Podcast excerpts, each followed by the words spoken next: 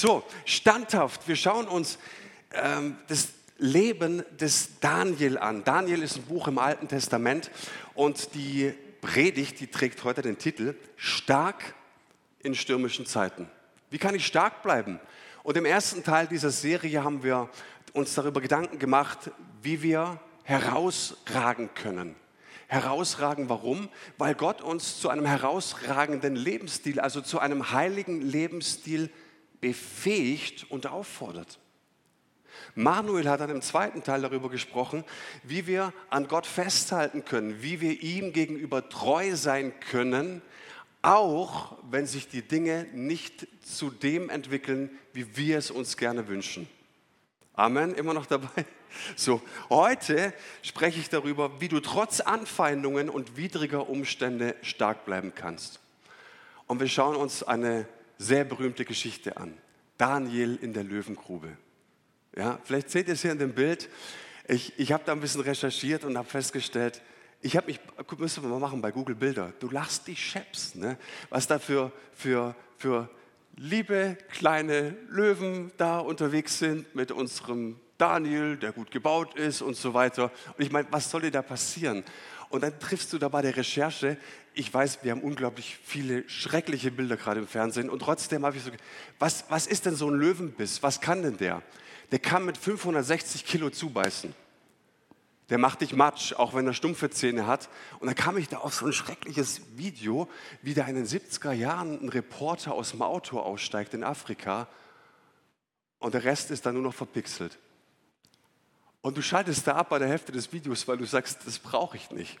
Und ich will euch nicht schockieren, aber darum geht es. Darum geht es wirklich. Da kommt einer in eine Lebensgefahr, in Todesgefahr. Und die Frage ist, wie kommt denn der da überhaupt rein? Und dann auch, wie kommst du da wieder raus? Und das ist eine große herausfordernde Geschichte, dass wir diese Geschichte oftmals in so einer kindgerechten Version erzählen, obwohl es in Wirklichkeit nicht so ist. Lasst mich diese Geschichte ein bisschen in den Kontext stellen und lasst uns mal das Kapitel 6 anschauen. Ich erzähle mal diese Geschichte ein bisschen nach. Das alttestamentliche Buch Daniel, Kapitel 6, da sehen wir, dass Daniel mittlerweile unter einem anderen König dient. Vielleicht könnt ihr euch erinnern, Nebukadnezar. Buh, ja, so, das war der erste König, da war er 15 Jahre alt. Jetzt dient er unter einem anderen, nämlich unter König Darius. Und Daniel wurde so circa 80 Jahre alt. Jetzt ist er sozusagen ganz, ganz weit fortgeschritten, Jahrzehnte später. Und das Interessante an König Darius ist, dass er ein Verwaltungsgenie war. Der kam an die Macht und er strukturierte alles um.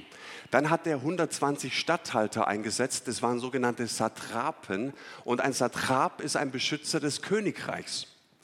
Und über diese 120 Statthalter setzte er nochmal drei Verwalter. Und einer dieser Verwalter war Daniel.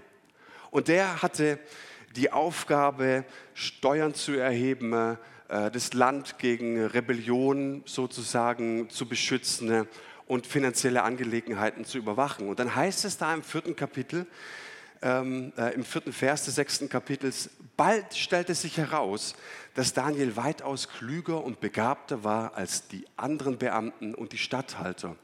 Der König dachte sogar daran, ihm die Verwaltung des ganzen Reiches zu übertragen. Wow. Du siehst, dass Daniel Zeit seines Lebens treu war. Mittlerweile ist er so an die 80. Du siehst, dass er diesen herausragenden Lebensstil nicht nur in einem kurzen Sprint lebte, sondern dass er permanent am Ball blieb. Und dann sieht der König, der dritte König mittlerweile, und es ist doch komisch, wenn jeder König sieht, der Mann hat echt was drauf. Warum? Weil er treu war, weil er an Gott festgehalten hatte. Und ich meine, was für eine Message bis hierhin. Ich habe es gerade eben schon erwähnt.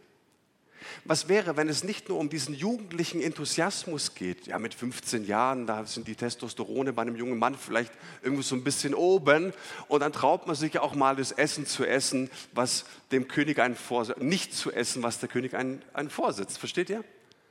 Aber dann vergeht Jahrzehnt für Jahrzehnt und für Jahrzehnt und der Mann bleibt treu, der Mann bleibt dran Und er hat ein Glaubensleben entwickelt, das immer tiefer gegründet war.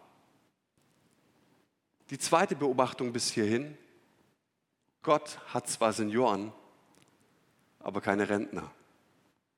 Amen. Amen. Und das dritte, die dritte Beobachtung bis hierhin, für Daniel änderte sich in den 65 Jahren Babylon was? Gar nichts. Er blieb verschleppter Zeit seines Lebens. Er blieb in der Fremde.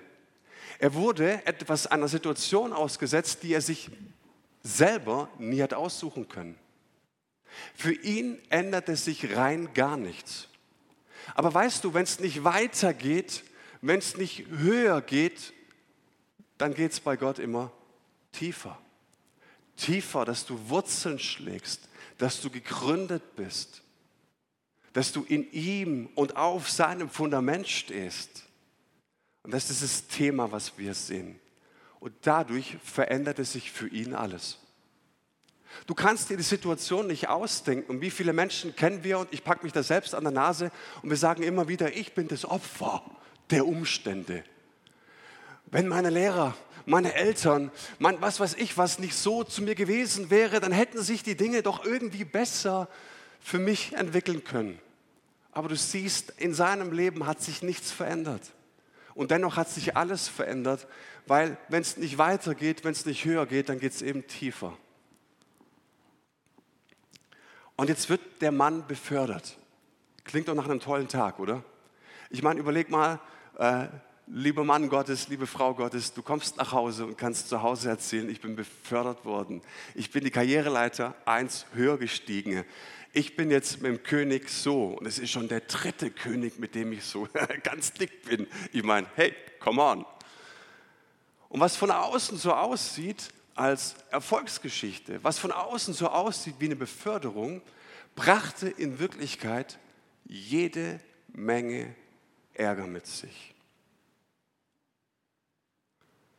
Die beiden anderen Verwaltungsangestellten, die werden eifersüchtig und sie sagen, den Typ müssen wir aus dem Weg räumen. Lasst ihn von der Bildfläche verschwinden. Ne? Wie können wir ihn stürzen? Ne? Und dann sehen wir, dass Daniel eine Menge Widerstand erleiden muss und dennoch stark bleibt. Er bekommt Widerstand. Und er bekommt diesen Widerstand und er kann stark bleiben. Und mein Plädoyer für heute Morgen ist, du wirst diesen Widerstand nur erdulden können. Es ist ein Ergebnis einer langfristig entwickelten Glaubensbeziehung mit dem lebendigen Gott. Es ist dann nicht das Gebet des Wunders, es ist dann nicht das Gebet, dass auf einmal irgendwelche Dinge in deinem Leben sich vollkommen ändern, sondern es ist das Ergebnis, es ist die Konsequenz, wenn wir die Gegenwart Gottes zur absoluten Priorität in unserem Leben machen. Ich habe vier Jahre nebenberuflich Theologie studiert und äh, ich musste da unter der Woche viel machen. Jedes zweite Wochenende hatten wir ein Seminar und ich musste Hausarbeiten schreiben. Und ich war in der Elektrotechnik auf Stuttgarts Großbaustellen unterwegs. Und wir arbeiten immer, arbeiteten eigentlich immer bis 5, 6. Ich hatte den Deal mit meinem Chef, dass ich um 16 Uhr Feierabend mache. Weil ich konnte sonst nicht anders. Ich musste um 4 Uhr gehen. Und jedes Mal, jeden einzelnen Tag, wenn ich um 4 Uhr nach Hause gegangen bin, da haben mich die Kollegen doof angeschaut. Und ich wusste, die lästern, die kotzen ab und machen sonst irgendwas. Vier Jahre lang.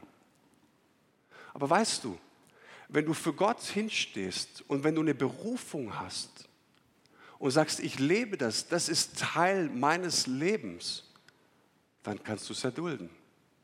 Wenn du weißt, für was du lebst, wenn du weißt, zu was Gott dich gesetzt und berufen hast, hat, dann wirst du Dinge auch erdulden können. Stimmt es? Es stimmt. Also dann kannst du einen Punkt setzen ne, und für dich sagen, Darauf bleibe ich stehen. Ich möchte drei kurze Punkte anschauen und drei Wahrheiten anschauen, die wir aus Kapitel 6 lernen können. Wie können wir stark bleiben?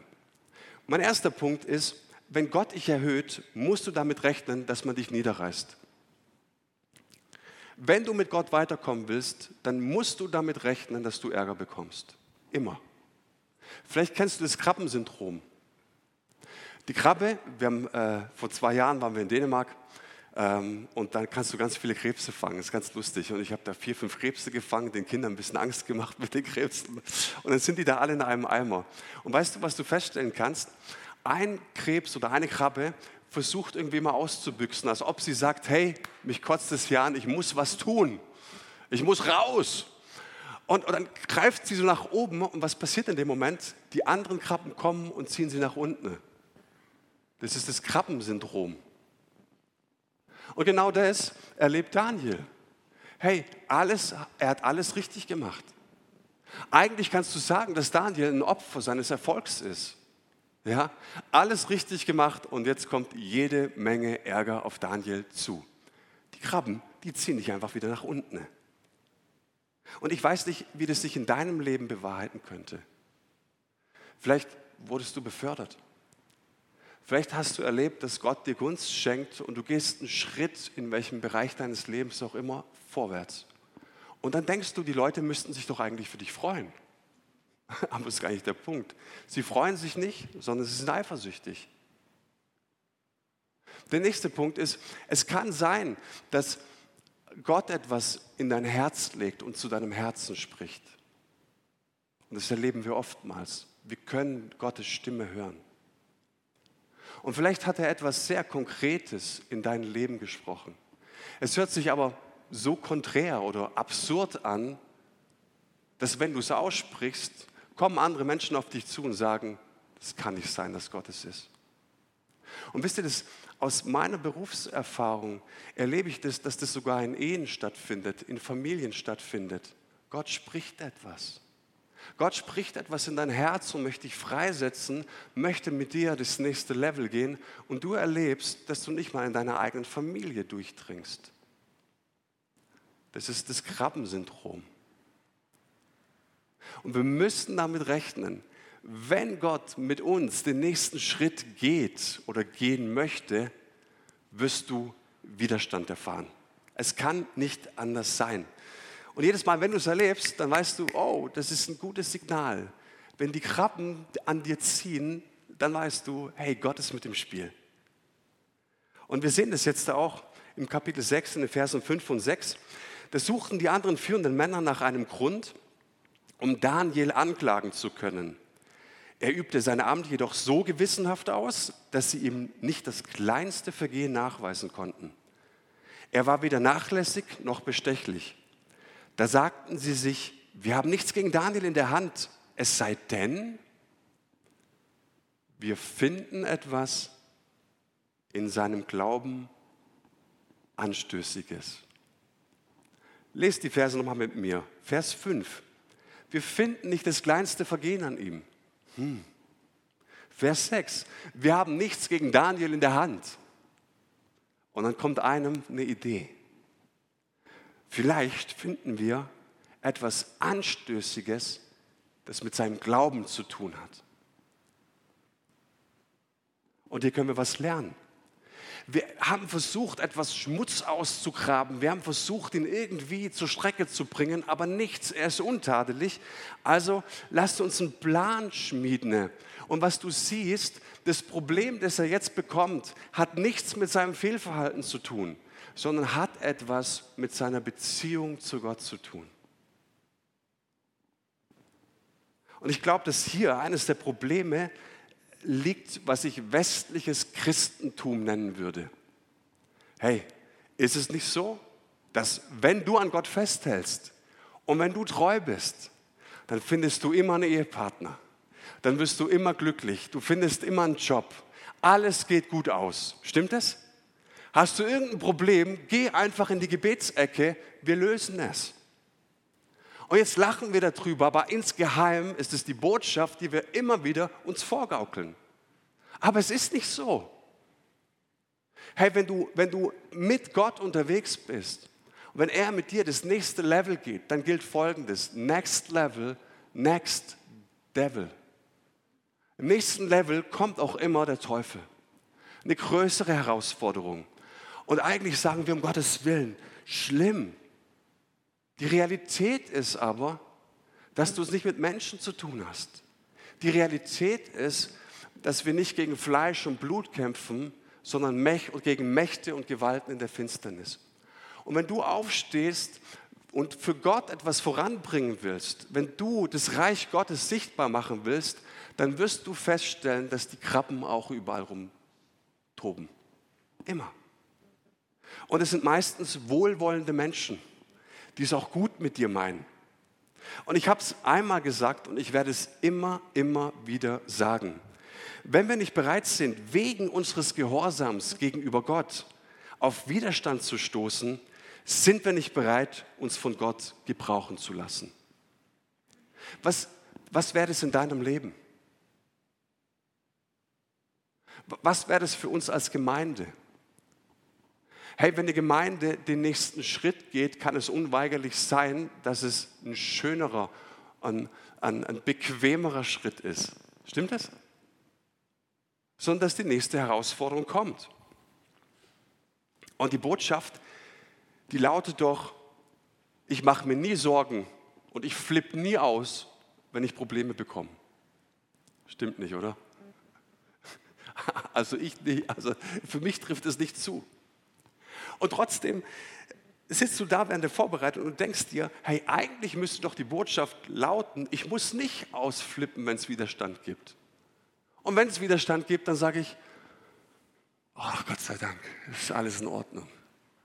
Mein Gott ist mit mir. Halleluja. Next level, next devil, come on, next devil. Eigentlich. Aber es ist nicht immer so. Am Montag da habe ich die Predigt noch nicht vorbereitet gehabt, waren wir im Gebetsabend und Gott spricht im Gebet zu uns. Durch Bilder, durch das Wort Gottes, durch Eindrücke. Und ich bekomme so eine Botschaft, ob das für meinen Dienst war oder ob das, ob das für die Gemeinde war. Es war so dieses Bild, es nieselt und es nieselt und es nieselt konstant und konstant und konstant. Und es wird immer mehr. Aber ich bin so ein Typ, ich brauche den Starkregen. Und die Botschaft war, ich werde euch immer mehr und mehr und mehr geben. Es wird aber auf eine Art und Weise passieren, die euch nicht schmeckt. Oder mir schmeckt. Ich beziehe es mal auf mich, dass ihr entspannt seid. Was wäre, wenn Gott mit dir einen nächsten Schritt geht, der dir überhaupt nicht schmeckt? Und das ist das Thema. Genau das ist das Thema des Daniel. Und jetzt hast du diese beiden anderen Verwalter, die sagen, wir müssen ihn aufhalten. Und was machen die ganz geschickt? Die gehen zu König Darius und sagen, hey Darius, hey mal ganz ehrlich, wir wollen dir ein bisschen Honig ums Maul schmieren. Und ich meine, wir haben eine richtig coole Idee.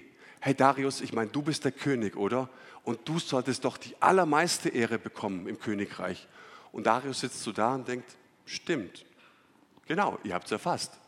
Also Darius, wie wäre es, unser lieber König, wenn du ein Gesetz oder ein Dekret erlassen würdest, das jedem verbietet, zu einem anderen Gott zu beten, außer zu dir, innerhalb von 30 Tagen. Und der König fühlt sich gerührt und sagt, treue Leute, gute Knechte, machen wir. Hört sich gut an. Natürlich war auch anfällig für Stolz und war anfällig für, ähm, für diese Versuchungen. Und so lässt er jetzt dieses Dekret ausrufen. Das bedeutet, wer immer in den nächsten 30 Tagen betet zu einem anderen Gott, der wird Mittagessen für die Löwen. Und zwar nicht für die Löwen, die wir da auf dem Bild gesehen haben, sondern die Löwen, die ich da im Video gesehen habe. Und er springt da so ganz locker auf den Mann der Löwe, die müssen sich gar nicht anstrengen. Das geht alles so ein bisschen Zeitlupe. Die zerreißen dich nicht wild. Die sind in aller Ruhe.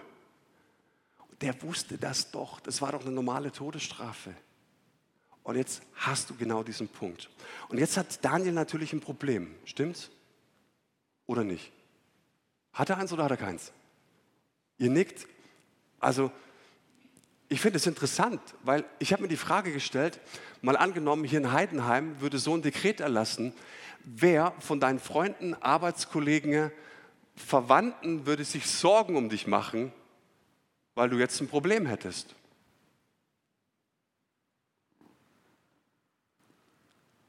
Sie wussten, dass es für Daniel ein großes Problem war, weil er Mann Gottes war, weil er ein Beter Gottes war. Und wir müssen verstehen, das waren keine niedlichen Tiere. Und jetzt kommst du an den Punkt, du musst dich entscheiden. Nicht du darfst dich entscheiden oder du sollst dich entscheiden. Jetzt kommt der Punkt, in dem du dich entscheiden musst. Und es gibt drei Möglichkeiten, die mir da so eingefallen ist. Die erste Möglichkeit ist, wäre mir auch ganz sympathisch, ich sage du, ich habe 80 Jahre lang gebetet. 80 Jahre. Jetzt können wir mal vier Wochen Pause machen, oder? Also Gott wird es verstehen. Wäre doch sympathisch, oder? Also ich erzähle euch von meinen Selbstgesprächen. Die zweite Möglichkeit wäre, er hätte sagen können, ich mache es im Stillen. Ich setze mich einfach hin und, oder, oder ich lege mich so hin und mal so. So kann man auch beten. Und dann wird jemand vorbeikommen und sagen, hey Manuel, betest du? Nee, ich denke nach. Ich gucke mir gerade die, die Bäume an. Aber du hast doch gerade deine Lippen bewegt. Ich habe meine Lippen nicht bewegt, da hast du dich getäuscht. Nein, nein, nein, nein, nein, überhaupt gar nicht. Das wäre auch eine Möglichkeit gewesen. Oder du tust etwas, was du immer tust. Du sagst, ich riskiere den Tod und ich werde laut beten. Und dazu war er bereit. Und jetzt stelle ich mir die Frage, wie kommt es, wie kommt es zu so einem Glauben, dass du im Angesicht des Todes stark bleiben kannst? Wie kommt es zu diesem tiefen Vertrauen? Wie kommt es zu diesem tiefen Verwurzeltsein? Und das führt mich zum zweiten Hauptgedanken. Ich glaube, wer sich hinkniet, hat die Kraft, um zu stehen. Wer sich hinkniet, der wird die Kraft erhalten, um stehen zu bleiben. Und Vers 10 und 11 sind so kraftvoll.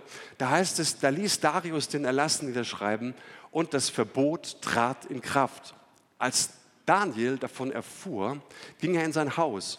Das obere Stockwerk hatte Fenster in Richtung Jerusalem, die offen standen. Hier kniete er nieder, betete zu seinem Gott und dankte ihm, wie er es auch sonst dreimal am Tag tat.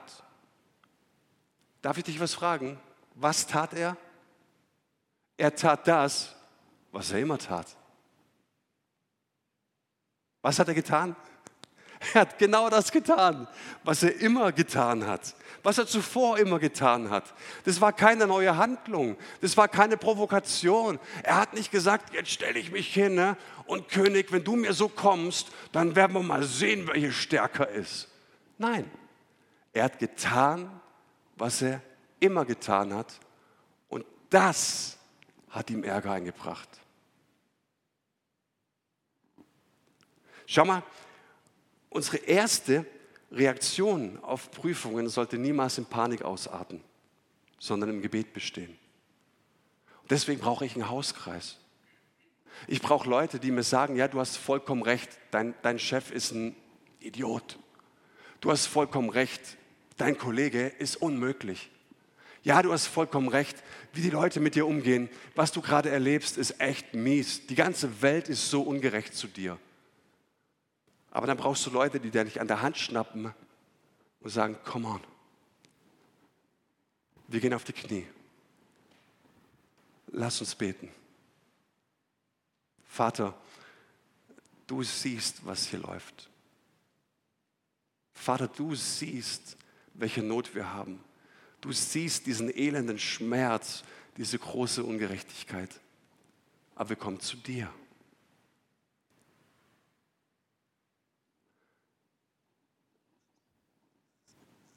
So sollte unsere Reaktion sein. Und das können wir bei Daniel lernen. Aber schau mal, auch unsere, unsere Sprache entlarvt uns oftmals. Wie oft sagen wir das? Sagen wir nicht laut, weil wenn immer ich das laut sage, entlarve ich mich selber. Aber wie oft sagen wir, naja, also alles, was wir jetzt noch tun können, ist beten. Und jedes Mal, wenn ich das sage, sage ich, das hört sich ja bescheuert an, weil ich bin Pastor, ich bin Christ, das darfst du nicht. Aber meine Handlung und meine Haltung ist genau die. Du tust alles. Du holst die Berater, äh, ins Haus, du rufst Leute an, du versuchst alles Menschenmögliche und dann kommst du irgendwann auf die Idee zu beten. Das wäre wie, ich habe mir das mal gedacht als Papa, meine drei Kinder sind irgendwann erwachsen oder vielleicht Jugendliche oder vielleicht jetzt schon und sie haben mega Probleme. Sie haben Probleme in ihrem sozialen Umfeld, in der Arbeit, vielleicht Krankheit, Schulden und deine Kinder leiden. Und sie werden alles Menschenmögliche tun, um irgendetwas, um, um Hilfe zu bekommen. Und sie rufen jeden an. Jeden fragen sie. Sie laufen auf Ämter, sie laufen zu Stellen, überall hin. Und erst, wenn nichts mehr klappt, kommen sie zu dir. Wie würdest du dich fühlen? Wir haben alles versucht, Papa. Alles, alles, alles. Keiner konnte helfen. Und ganz zum Schluss bist du uns doch eingefallen. Mir würde es das Herz brechen. Aber oftmals brechen, oftmals brechen wir tagtäglich das Herz unseres himmlischen Vaters mit genau dieser Haltung. Wir können beten. Wir können sagen, Gott, wir kommen vor den Thron. Ich weiß, dass die Tür des Thronsaals immer offen ist. Wir haben Zugang zum Schöpfer und Erhalter des Universums. Du hast eine Audienz als Kind. Wir können den Gott des Universums anflehen. Er ist ein Gott, der sich erbarmt, wenn wir uns vor ihm demütigen. Ich habe noch kein Gebet erlebt, bevor ich, also, dass ich auf, vor Gott auf die Knie gegangen bin und er sich mir zugewendet hat. Er sich mir zugewendet hat im Gebet. Und ich glaube, das ist so wichtig. Daniel hat keine Show abgezogen. Daniel ist nicht auf Insta gegangen und hat gesagt, hey, I'm so spiritual. Schaut mal, was ich hier abziehe. Das offene Fenster, Selfie, alle sehen mich. Yeah. Er tat das, was er immer getan hat. Und das ist ein springender Punkt. Und das hat ihm Ärger bereitet. Und ich bin so fest davon überzeugt, dass diese Haltung, diese Stärke, dieses Fundament auf einer Vorentscheidung beruht. Vielleicht erinnert ihr euch an Teil 1. Daniel hatte sich entschieden, ich werde nichts vom König essen, des fremden Götzen geweiht ist. Ihr könnt mich nennen, wie ihr wollt, aber ich werde meinen Gott nicht entehren. Und jetzt war er 80 und ich weiß nicht, wann er die Entscheidung getroffen hatte, aber ich glaube nicht drei Tage vorher. Vielleicht Jahrzehnte vor diesem Ereignis sagte er sich, ich will die Gegenwart Gottes zur absoluten Priorität in meinem Leben machen. Deswegen dreimal am Tag. Hey, deswegen Gottesdienste, deswegen Lobpreis, deswegen Montagabend im Gebet Deswegen Kleingruppen unter der Woche. Deswegen jeden letzten Freitag im Monat zwölf Stunden Gebet. Wer hat sich beschwert, dass ich keine Nachricht geschrieben habe, letzten Freitag um zwölf Stunden Gebet? Verstehst du? Deine Kirche besteht nicht aus Programmen, sondern sie möchte dich unterstützen und möchte dir helfen, dass du deinen Weg mit Gott findest und dass du wann auch immer du nicht betest, aber so ein paar Säulen, so ein paar Termine unter der Woche und im Monat, die dir helfen, dich dabei unterstützen, ne, dass du die, Priorität, also die Gegenwart Gottes zu einer Priorität in deinem Leben machst. Wir wollen nicht deine Freizeit ruinieren, sondern Kleingruppen sind der Ort, in dem du tiefer verwurzelt bist und sein kannst. Und für ihn, er hatte sich lange vor dieser Bedrohung dafür entschieden, ne, ich mache ernst mit meiner Gotteskindschaft. Ich mache ernst mit meiner Gotteskindschaft und ich will sie annehmen und in ihr wachsen. Ich muss seine Stimme hören. Ich muss mich von seinem Geist leiten lassen. Ich brauche diese ständige Kraft Gottes. Ich möchte in dieser Intimität und mit dieser, in dieser ständigen Gemeinschaft wachsen. Und das kann ich nur, indem ich einen Plan habe. Hör zu, wenn du keinen Plan hast, planst du zu scheitern. Wenn du keinen Plan hast, wie du in der Intimität zu Gott wachsen willst, kann ich dir fast garantieren, dass du nicht in der Intimität zu Gott wachsen kannst. Aber das ist der Punkt, weil wenn die Krise kommt, wenn die Herausforderung kommt, dann ist es nicht das Gebet des Wunders, sondern es ist die Frage, wie tief du verwurzelt bist. Und deswegen ist es die erste Sache am Morgen. Ich schlage meine Bibel auf und ich habe die Evangelien zur absoluten Priorität in meinem Leben gemacht. Ich will Worte von Jesus, seine Handlungen, ich will sie lesen. Jeden Morgen. Vielleicht ist es für dich am Abend besser. Am Donnerstag war meine Achtjährige äh, zu Hause geblieben. Mir ging es nicht gut. Keine Angst, kein Corona. Und ich sprach in fremden Sprachen. Das nennt man im pfingstlich-charismatischen Bereich das Sprachengebet. Und meine Achtjährige kommt rein und sagt, Papa, wie hast du dieses Gebet empfangen? Und ich dachte so, okay, ich kann dir davon erzählen. Und ich gehe mit ihr in die Apostelgeschichte, Pfingstereignis. Und ich habe sie das Pfingstereignis lesen lassen. Und ich habe gesagt, weißt du, man kann dafür beten. Und auf einmal sagt sie, ja, können wir dafür auch beten jetzt? Und dann war ich als Pastor theologisch in einem Gewissenskonflikt, weil ich nicht wusste, passt es für ein achtjähriges Mädchen zu beten? Passt es? Ist es theologisch korrekt oder, oder nicht korrekt? Aber ich dachte mir, wir haben einen guten Vater. Und wenn der gute Vater sie beschenken möchte, dann wird er sie beschenken. Und ich habe ihr erklärt und ich habe sie gefragt, hast du Jesus wirklich angenommen? Und wie ein achtjähriges Mädchen Jesus annehmen kann, beziehungsweise ein 41-jähriger Pastor Jesus annehmen kann. Ich habe gedacht, wie überheblich sind wir oft. Wie viel habe ich von Gott verstanden? Und ich fange an, für sie zu beten und lege die Hand auf. Und auf einmal ist mein Herz warm geworden. Ich habe die Gegenwart Gottes gemerkt. Und ich habe zu ihr gesagt, Leni, fang an. Wie jetzt? Du kommst dir jetzt idiotisch vor, aber fang an. Der Geist Gottes ist in dir. Und sie startet dieses Gebet und sie hat es empfangen. Und weißt du, was das Schöne dabei ist? Dieser Moment, in dem du erlebst, dass der Heilige Geist an einem Menschen wirksam ist. Das ist unbezahlbar. Weißt du, was mein größtes Leiden in meinem Beruf ist? Dass Menschen sich nicht berühren lassen wollen von Gott. Dass wir das hören.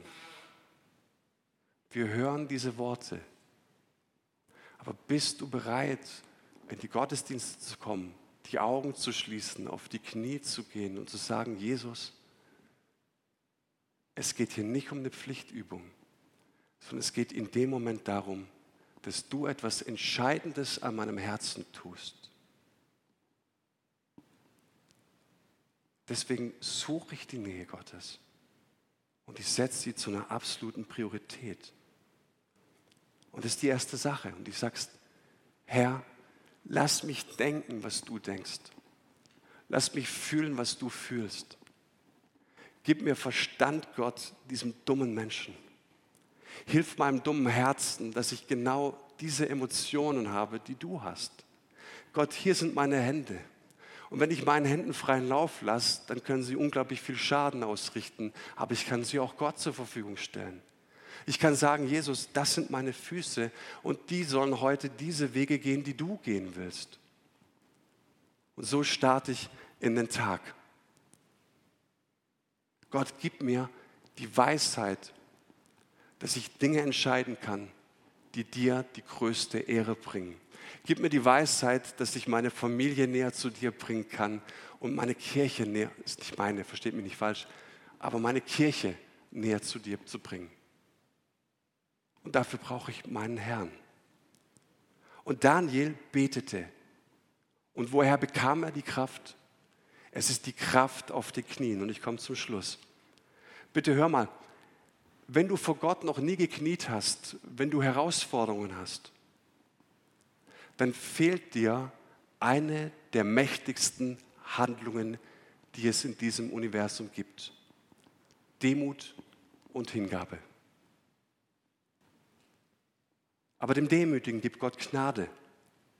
Und vielleicht gibt dir im Moment das Leben etwas, was du nicht tragen kannst.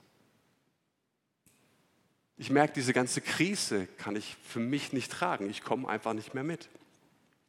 Und wenn das Leben etwas von dir abverlangt, als du ertragen kannst, dann geh auf die Knie. Und sag Gott, ich brauche dich. Und wir können uns in diesen Tagen über so vieles Gedanken machen und Sorgen machen. Und viele, vieles fühlt sich so im Moment bedrohlich an. Geht es euch auch so?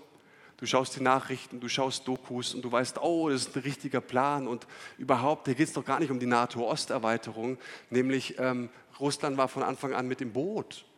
Und du machst über so vieles Gedanken und dann denkst du, du bist so clever und schlau, weil du so vieles gelesen hast und du weißt, aha, das große Ding ist eigentlich, geht es Russland gegen Amerika. Nee, nee, nee, ich bin noch schlauer. Hier geht es nicht Russland gegen Amerika, hier geht es eigentlich äh, Demokratie gegen Autokratie. Ich bin ja noch, ich bin noch mehr informiert.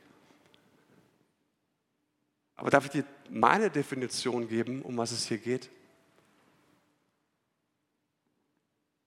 Es ist ein Kampf um dein Herz. Und um mein Herz. Und die Frage in all dem ist, was bekommt mehr Aufmerksamkeit? Wem schenkst du mehr Aufmerksamkeit? Den Dingen da draußen oder deinem himmlischen Vater?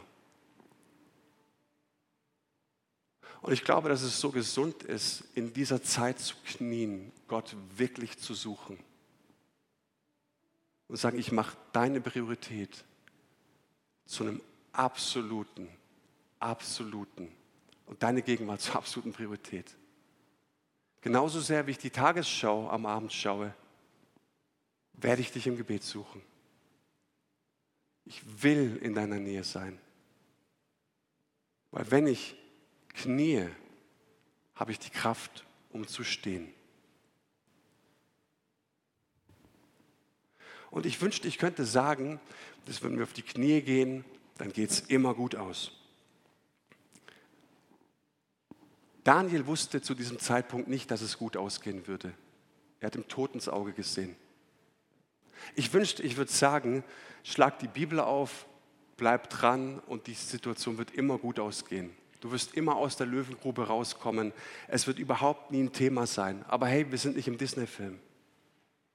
Wir sind in keinem Disney-Film. Manchmal erleben wir, dass die Dinge nicht gut ausgehen. Manchmal erleben wir, dass die Löwen dich fressen, im Bilde gesprochen. Manchmal ergeben die Dinge keinen Sinn. Und das ist am Ende der allerletzte Punkt. Ich möchte hier eine Sache sagen wenn du nach den richtigen Koordinaten lebst, wenn du die Gegenwart Gottes zu einer absoluten Priorität in deinem Leben gemacht hast, wenn du nach Gottes Maßstäben die richtigen Dinge tust, kannst du das Ergebnis immer Gott anvertrauen. Immer. Ob es gut wird oder nicht so gut, nach deinen Maßstäben. Hast du das für dich in deinem Herzen? Dass Gott in deinem Leben die Kontrolle hat. Auch wenn die Dinge nicht so laufen, wie wir es uns wünschen. Gott hat die Kontrolle. Und es hat so zu mir gepredigt, weil ich sage, Gott, ich muss nicht immer nach den Ergebnissen in meinem Leben Ausschau halten. Du möchtest, dass ich für mich klar habe, was du von mir erwartest. Und das werde ich treu tun. Und dann kann ich jedes Ergebnis dir anvertrauen. Und wenn du heute Morgen hier bist und du sagst, ich höre zum allerersten Mal von dieser Intimität, ich höre zum allerersten Mal von diesem Vertrauen, wie, wie kann man denn diesem Gott vertrauen? Wie funktioniert es denn, dass wir ihn wirklich erleben, dass er zu uns spricht? Was würde es für uns bedeuten, wenn Gott wirklich in unser Leben kommt? Da möchte ich heute Morgen dir eine liebevolle Einladung mitgeben. Der allererste Schritt im Glauben ist, dass wir bewusst Jesus in unser Leben einladen. Dass wir bewusst Ja zu ihm sagen. Dass als allerersten Schritt sagen, ja Gott, ich bin zwar dein Geschöpf, aber ich bin noch nicht dein Kind. Ja, du bist ein guter Mann, Herr Jesus. Auf jeden Fall. Aber du bist noch nicht mein Herr. Ich habe überhaupt kein Problem mit Gott und mit Kirche, aber weißt du was, es reicht nicht. Die Frage, wer ist der Herr in deinem Leben? Bist du es oder darf es ein anderer sein?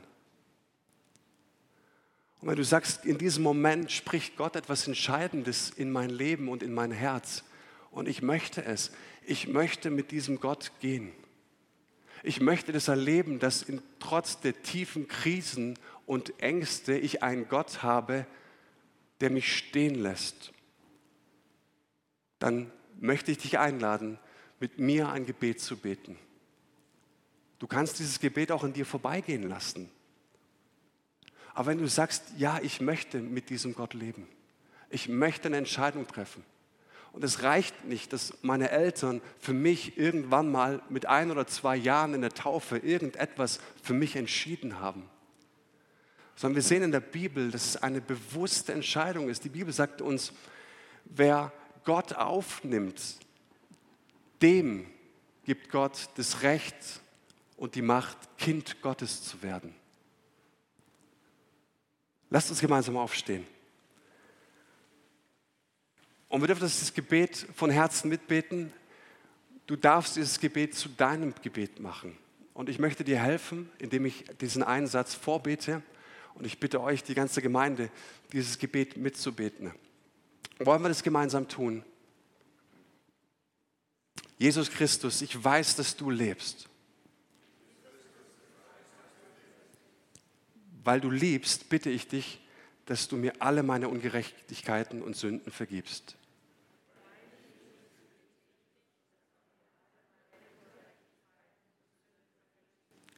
die ich während meines Lebens getan habe. Bitte befreie du mich von meiner Schuld. Ich danke dir, Herr Jesus, dass ich dir bedingungslos vertrauen kann.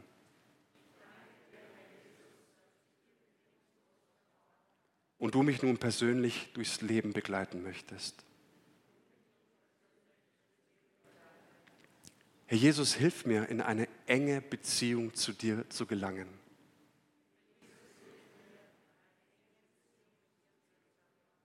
Amen. Und Vater, ich danke dir von ganzem Herzen, dass es deine Gegenwart ist, die wir in diesem Moment spüren können.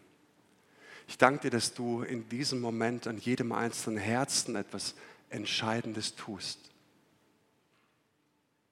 Danke, dass du es, so wie du es unter der Woche mit meiner Tochter getan hast, dass du jetzt in diesem Moment an Herzen arbeitest, zu Herzen sprichst, dass du Leben in deine Hand nimmst. Danke, Heiliger Geist, dass du die Fülle bist und die Freude bist und die Kraft bist für unser Leben. Danke, dass du dieses Ja und dieses Gebet hörst. Und wenn es für uns schwach und mickrig erscheint, ist es für dich dieses große und unendliche Ja, das du für uns hast. Komm in unser Leben, Herr. Sei du die Nummer eins in unserem Leben. Sei du Herr und sei du uns gnädig. Amen. Ich möchte euch jetzt noch die Möglichkeit geben, in diesem letzten Lobpreislied ein persönliches Gebet zu sprechen. Persönlich etwas mit Gott zu besprechen. Vielleicht zum allerersten Mal zu beten. Vielleicht zum allerersten Mal ihm Worte oder Lieder entgegenzubringen, die du wirklich von Herzen meinst. Er ist hier und genieß seine Gegenwart. Danke.